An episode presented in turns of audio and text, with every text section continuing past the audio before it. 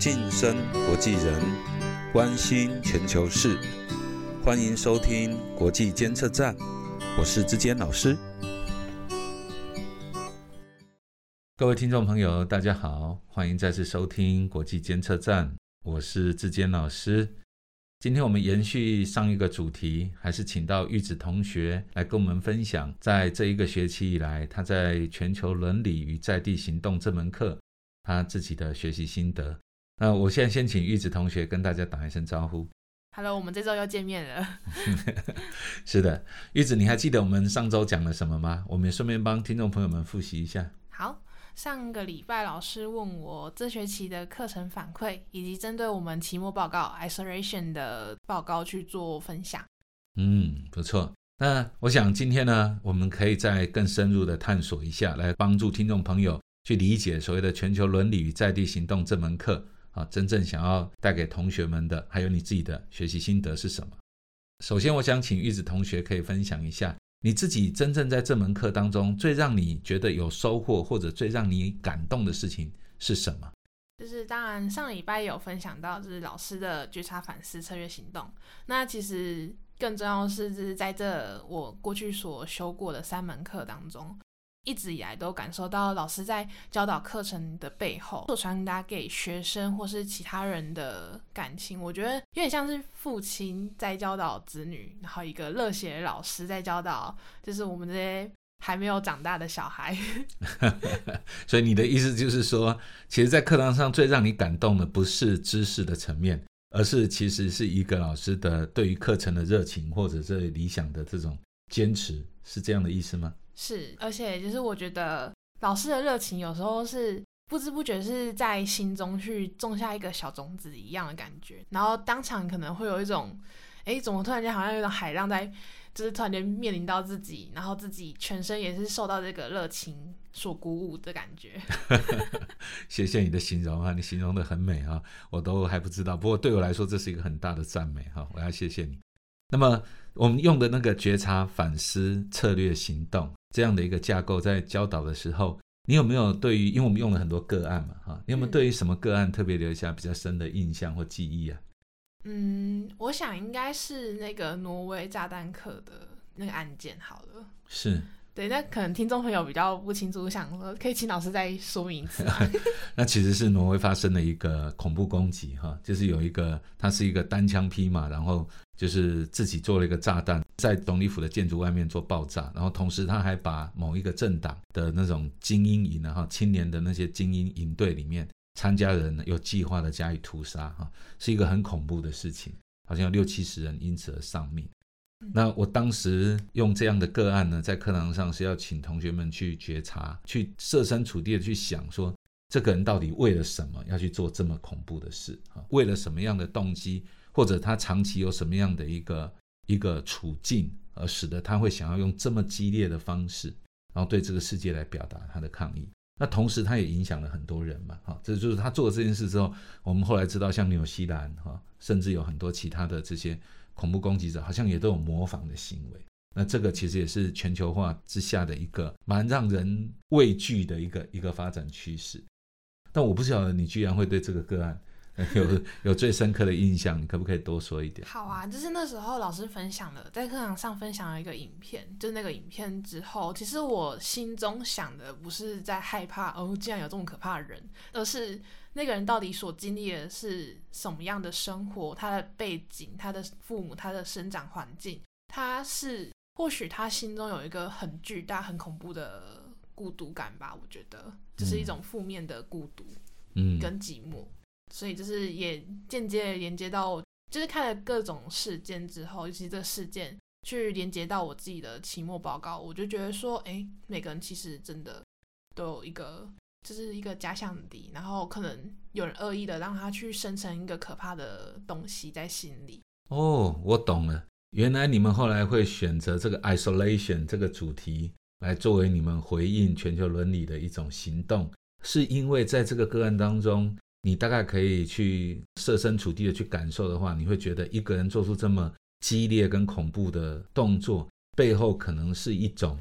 被世界遗弃，或者是。孤单无助的生活了一段时间之后，才会有的结果，是这个意思吗？是，而且我相信，在全世界每一个人内心的角落，一定都有这一个黑暗面。我觉得就是刚好可以呼应我们这一集的主题，就是我希望可以分享一些我针对我怎么成为一个可以享受孤独的人的生活提案。哦，所以现在我懂了，是哦，原来是这个个案给了你们，啊，应该说给了你啊，这么多的触动。我记得玉子在这个小组里面哈，他是最先，因为我们的课程要求他们去找不同的成员哈，不能只找自己熟悉的，所以他必须要走出去。然后我记得你们组别当中，你应该是单枪匹马去找他们的嘛，哈。就是里面是提案者，是就是其实一开始你是跟他们都不熟的，就是在这堂课才认识的嘛。是是，那所以我我看得出来你在这里面是一个酵母的角色，哈，慢慢把这一群人好像就一起凝聚起来。上个礼拜其实也有提到，就是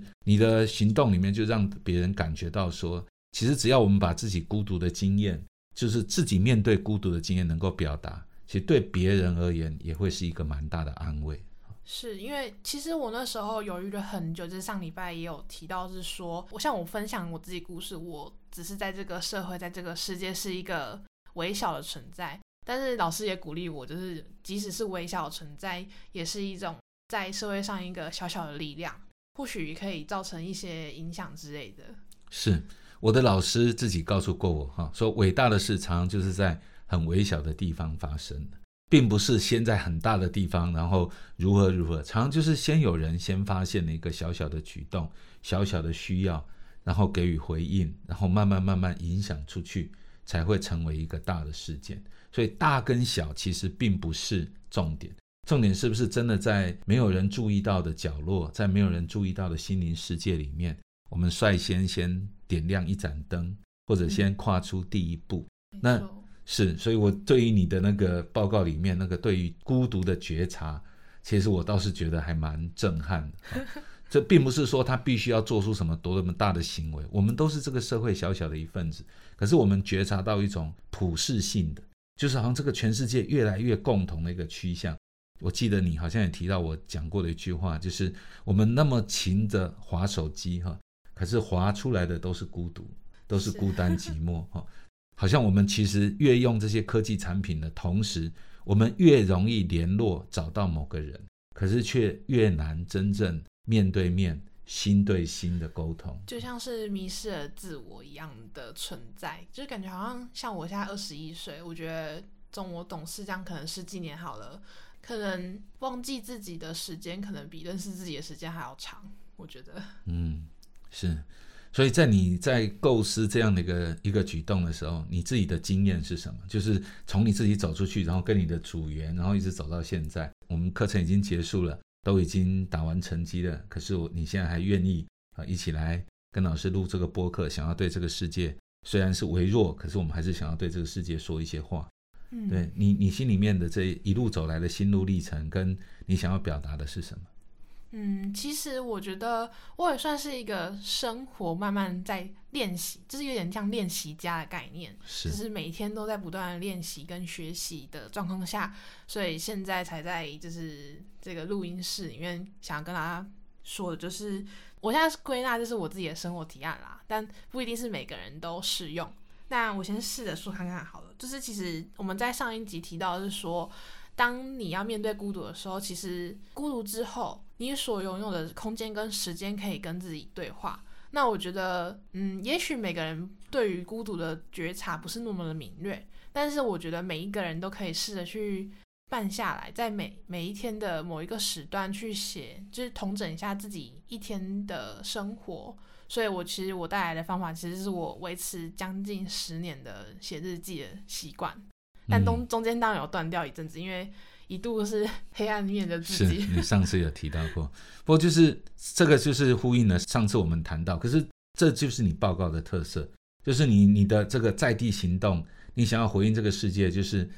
勇敢的先跟自己做朋友啊，先面对自己的孤单，面对自己的然后独立苍茫啊啊，好像在这个世界上就是自己。虽然有那么多人，我常说好像孤单有两种啊。一种是一个人这样，这种孤单其实不是最可怕的，最可怕的是在一个熙来攘往的街道啊，人群摩肩擦踵，可是你感觉没有人跟你有关联，有一种关系上的关联。哦，那种孤单其实我觉得是比那个一个人的孤单要要更膨胀很多倍。就是像上礼拜我们分享的那个《孤独的价值：寂寞是一种必要》这本书，它里面有提到说，其实孤独在科学上它分了三类，它一个就是人际孤独，然后心理孤独跟存在孤独。就是老师刚才提到的是其中两种，就是可能自己一个人，那可能就是人际孤独。那如果说是明明在茫茫人海当中，大家围绕着你，但是你却感到孤独的话，那个其实对于自己的存在。是一种，就是他感到孤独，所以我们叫做存在孤独。是这个，我要特别强调一下，玉子同学呢，是因为选择了这个主题之后，才去找了这本书的哈。这本书并不是在课堂上面推荐的，因为我自己也没有读过这本书。可是我觉得，就是在这个期末报告的时候，他们几个组员一起站到课堂前面来，然后娓娓道来他们每个人自己的心路历程，还有他们自己跨越自己孤独界限的那样的一个经验。其实我有，我心中有个很大的震撼。一方面，我非常认同他们的觉察，就是我们处在一个非常容易联络，可是却更加孤单的一个时代里面啊。这个时代的趋势已经非常明显，而且正在极端化，值得我们每个人要关注。而他们的回应方式是那么微小，可是却让我感觉非常温暖，是他们在大家面前站出来。然后把他们自己心灵里面的那个隐藏的故事，在大家面前公开的说，这也是我为什么想要邀请玉子，甚至后来我也希望能够有一次邀请你们整组的同学，可以一起来，好，我们也把这样的一个在课堂上的感动，透过现在的科技，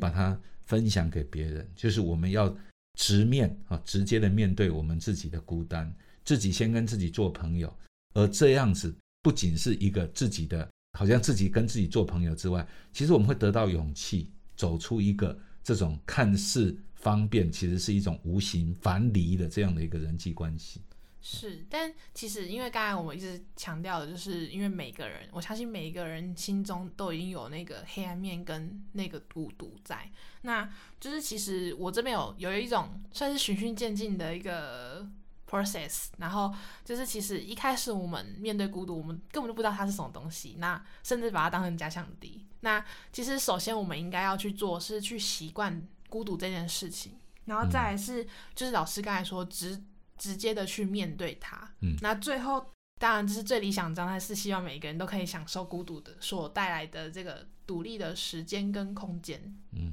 这个好像听起来是一种诚实面对自己。这个诚实是一种古今中外大概所有的修行的方法共通的一个交集啊，就是好好的诚实的，不要隐瞒。那么诚实的面对自己，就是可以看到，就是我们今天真的处在一种孤独的氛围之中啊。那这个这个诚实会帮助我们走出第一步，所以诚实的面对会带来真正的接纳。而真正的接纳就是超越的开始。对，而且我觉得就是老师之前跟我聊过，就是说这种面对孤独的这样子的这样子的行为，好了，它其实是一种与自己自己与自己再次连接的一个概念。嗯，是，而且其实我也必须要说，这个连接是从自己开始，但是不停留在自己身上啊，能够更勇敢的往外扩充。所以其实你们几个同学一起站在课堂前面。来做你们的行动的时候，因为你知道这个课最难的就是在短时间之内要做出一个行动，而你们可以有这么完整的行动，刚好就在课堂上。我是觉得这是很巧的巧思啊，很巧妙的一个一个巧思。可是也真的是一个完全回应了课堂的主题，所以我非常的欣赏，也给予很高度的评价。这个不是花钱多少，或者是做出多少成果，而是这是一个真正可以生活的、可以活出来的一种模式。用这种生活模式，我们自然而然就在我们的世界里面，慢慢的散发出这种力量，帮助每个人先跟自己做连接，然后慢慢的也会促进了人跟人之间深度的沟通。就像以前我在学英文的时候，记得那时候说 How are you？当人家这样问你的时候，老师说你就要回答 Fine，Thank you。那我过了很久一直在想说，为什么我只能回答 Fine，Thank you？如果我今天的状况不好，对啊，难道不能够说别的吗？可是好像他们会说，除非是真的很特别的、很特别的朋友，不然人家问你 How are you，你只要说 Fine, Thank you 就好了。你不要把你自己心里面的感受说出来。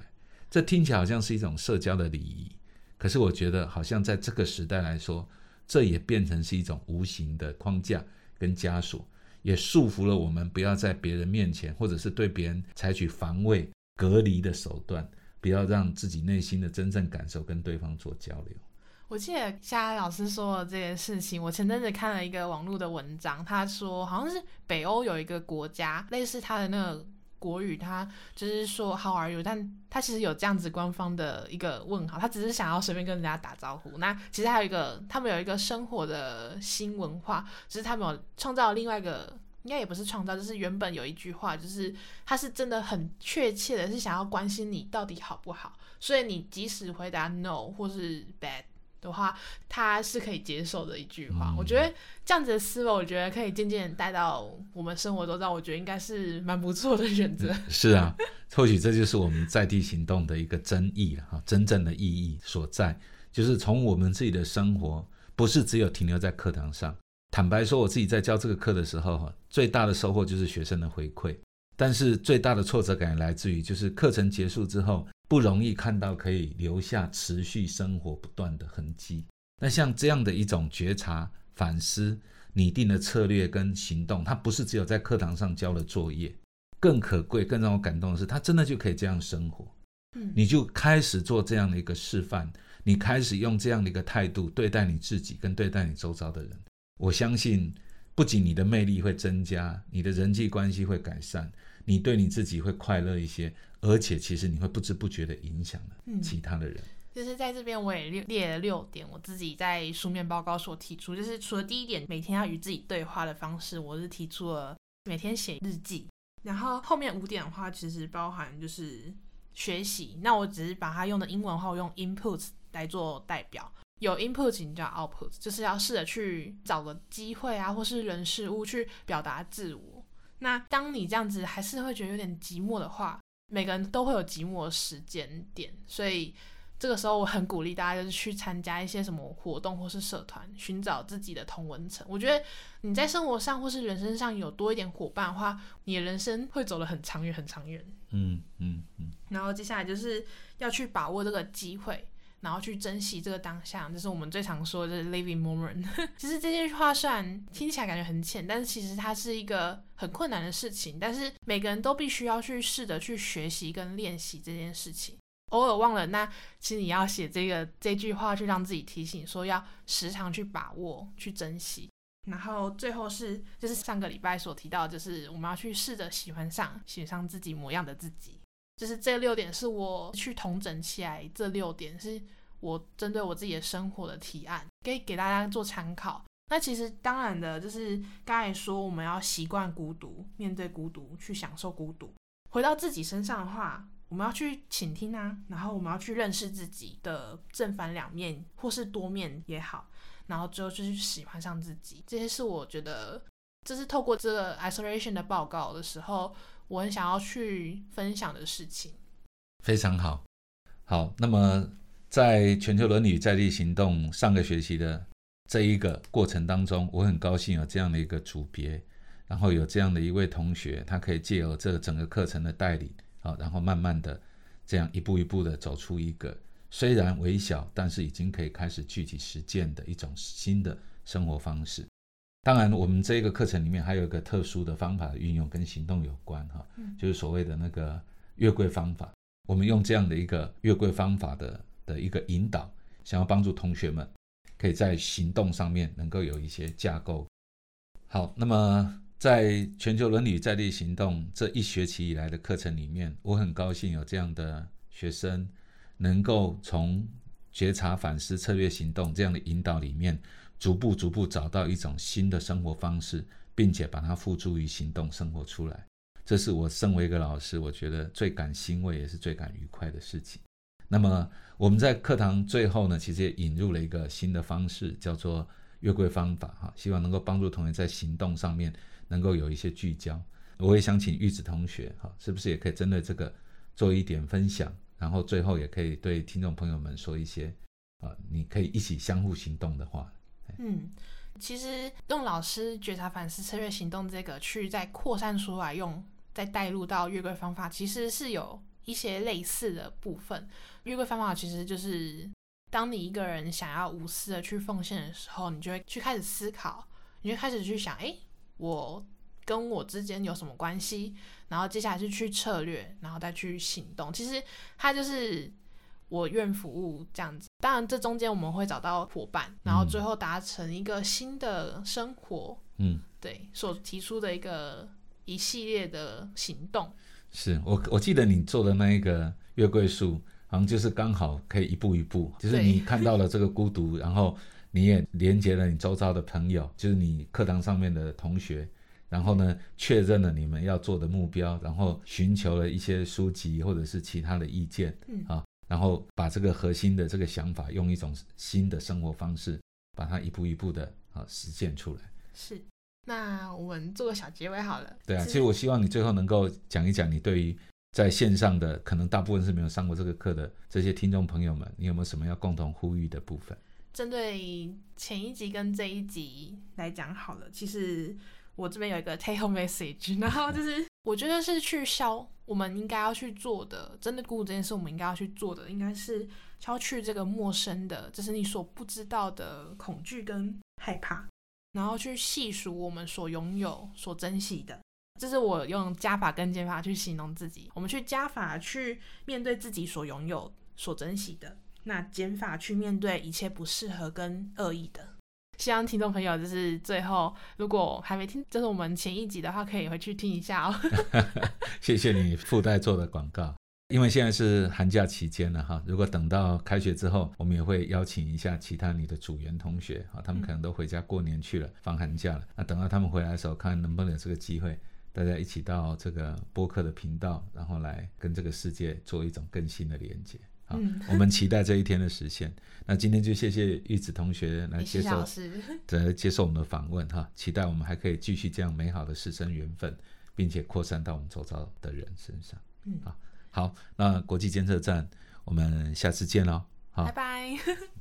订阅，然后按赞、分享，然后分享给所有所感到孤独的人。好好好，谢谢谢谢。